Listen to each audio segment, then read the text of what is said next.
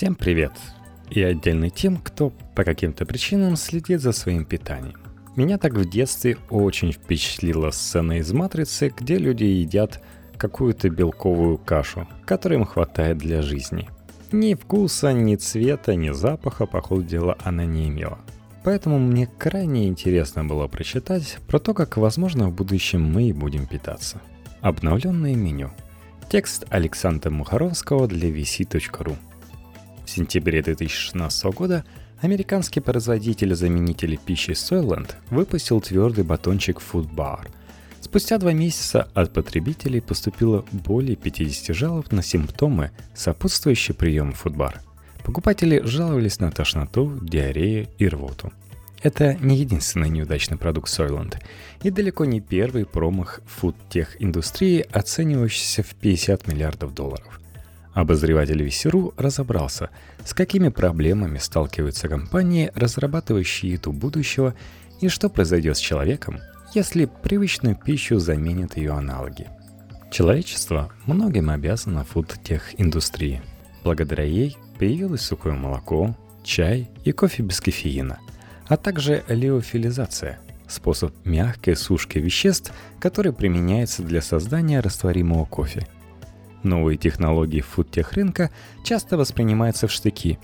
Ими пользуются первопроходцы, но обычный человек вряд ли может хотя бы подумать о замене всего своего рациона на жидкую пищу, не имеющую вкуса – Однако заменитель пищи составляет немалую часть 50-миллиардной индустрии фудтеха.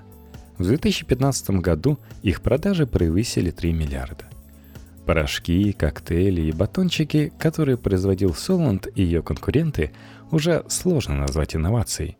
Им на смену пришли новые игроки, которые занимаются, к примеру, нутригеномикой, наукой о том, как пища влияет на гены человека – Впрочем, все эти компании сталкиваются с одной и той же проблемой. Новый продукт нужно проверять, но тестирование новой и непривычной еды приводит к более серьезным последствиям, чем тестирование смартфона или бета-версии приложения. Лотерея Soylent. С момента основания в 2013 году Soylent привлекла более 22,3 миллионов инвестиций и запустила несколько линеек продукции – в сентябре 2016 года компания выпустила первый твердый заменитель пищи Food Bar.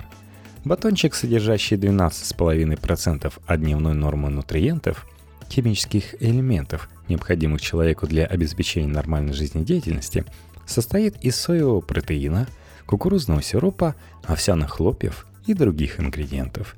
В начале октября 2016 года от покупателей Foodbar подъехали первые жалобы – После батончика покупателей начинало тошнить. У некоторых симптомы были серьезнее. Доходило до рвоты и диареи. 6 октября 2016 года Solent опубликовала заявление о том, что компания уверена в безопасности своих батончиков. Однако уже через неделю Solent начала возвращать деньги покупателям. Источник внутри компании рассказал изданию Rs Technica, что Soylent тратит десятки тысяч долларов на тестирование продукции – Основной теорией компании касательно фудбар была непереносимость одного из ингредиентов батончика, скорее всего искусственного посластителя сукралозы. Организм человека выводит около 85% потребленной сукралозы, употребляя лишь 15%. То, что усваивается, выводится из организма в течение суток. Подсластитель не задерживается в организме человека. В отличие от сахара, сукралоза также не вызывает скачков уровня инсулина. Большинство исследований, проводимых с 1991 года, не показали негативного влияния сукралозы на организм человека. Однако некоторые исследователи считают, что подсластитель может менять микрофлору кишечника. Через 3-4 часа после того, как я съел фудбар, меня начало рвать. Рвота продолжалась несколько часов и была худшей в моей жизни. Клиент Soylent. Вторым подозреваемым стала соя, которая является основным ингредиентом всей продукции Soylent – Фудба содержится соевый протеин из трех разных источников, и их совместимость могла быть лишь частичной. По словам представителей компании, жалобы поступили лишь на 0,3% проданных фудба. Однако Soylent не раскрывает общее количество проданных батончиков. Аналогичная ситуация возникла и в конце октября. Ее причиной стал порошок Soylent 1.6, котором содержится средняя суточная норма необходимых для взрослого человека питательных веществ. Компания приостановила продажи порошка для поиска и устранения причин проблем, на которые жалуются клиенты. На порошок пожаловались менее 0,1% аудитории, но точного количества пострадавших компания снова не раскрыла. Компания пообещала возобновить продажи порошка в первом квартале 2017 года, а при возможности раньше – при этом в сообщении Солнен говорится, что если покупатель не столкнулся с проблемами при потреблении порошка 1.6, то у него нет оснований прерывать наслаждение им. На Reddit созданы десятки тем, в которых клиенты Solent жалуются на взрывную диарею, вызванную порошком. Некоторые пользователи отмечают, что диарея и метеоризм – это признаки того, что организм приспосабливается к новому рациону, богатому клетчаткой – по мнению колумниста The New Yorker Дэвида Сакса, основная проблема Soylent в том, что компания пытается заменить счастье от настоящей еды безвкусным аналогом. Большинство людей любят настоящую еду. Клубнику, собранную в середине лета, рыбу, пойманную в реке и пожаренную на костре, хлеб замешанный и испеченный вручную. Вино, созревающее в темных погребах, зачем нарушать эту идиллию? Задается вопросом Сакс. Не столько космонавт, сколько идиот – 2015 году многие журналисты проводили эксперимент, питаясь лишь заменителями пищи по несколько дней, недель, а иногда и месяцев. Практически во всех экспериментах все сводилось к единственному преимуществу – практичности. Если такая идея подходит Элону Маску, который когда-то сказал «Если будет способ отказаться от еды, чтобы больше работать, я это сделаю», то подходит и мне, написал колумнист The Guardian Питер Робинсон – Робинсон провел неделю, питаясь лишь коктейлями компании Хьюэлл, которые во многом похожи на Солент. Я заказал недельный рацион и написал об этом в Facebook. Комментарии варьировались от поощряющих. Это логично? Да и яростных. Какого черта, Питер? Мама предложила мне просто съесть банан, вспоминает Робинсон.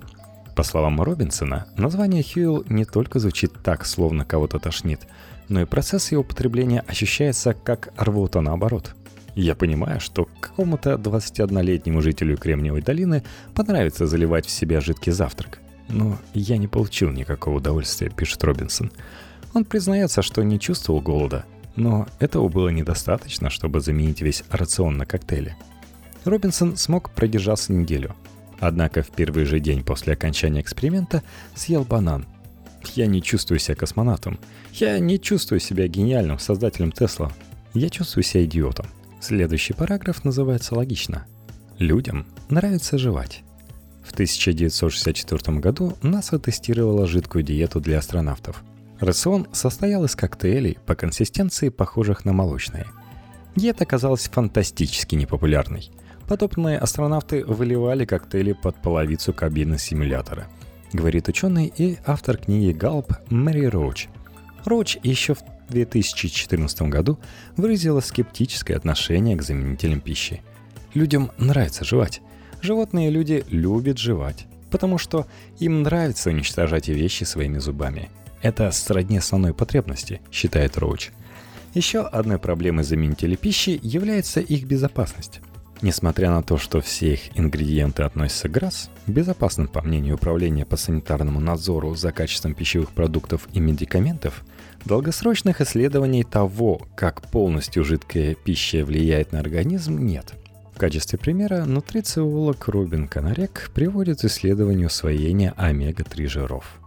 Согласно исследованию, они гораздо лучше усваиваются из настоящей пищи, чем из добавок. В еде содержится гораздо больше, чем просто витамины и минералы – я думаю, что основная проблема заменителей пищи в том, что мы не знаем их влияния на организм в долгосрочном периоде, считает Конрек. В поисках идеала. На фоне Soylent, Huel, iDiet и других компаний особняком стоят стартапы вроде Habit, которые подбирают рацион, основываясь на характеристике каждого отдельного клиента. К примеру, Habit – симбиоз нескольких стартапов. ДНК-тестирование, Oh My God – индивидуальных рекомендаций по питанию Prept и сервиса доставки Blue Apron или Chef Market. Процесс регистрации в Habit начинается с теста, который стоит 299 долларов.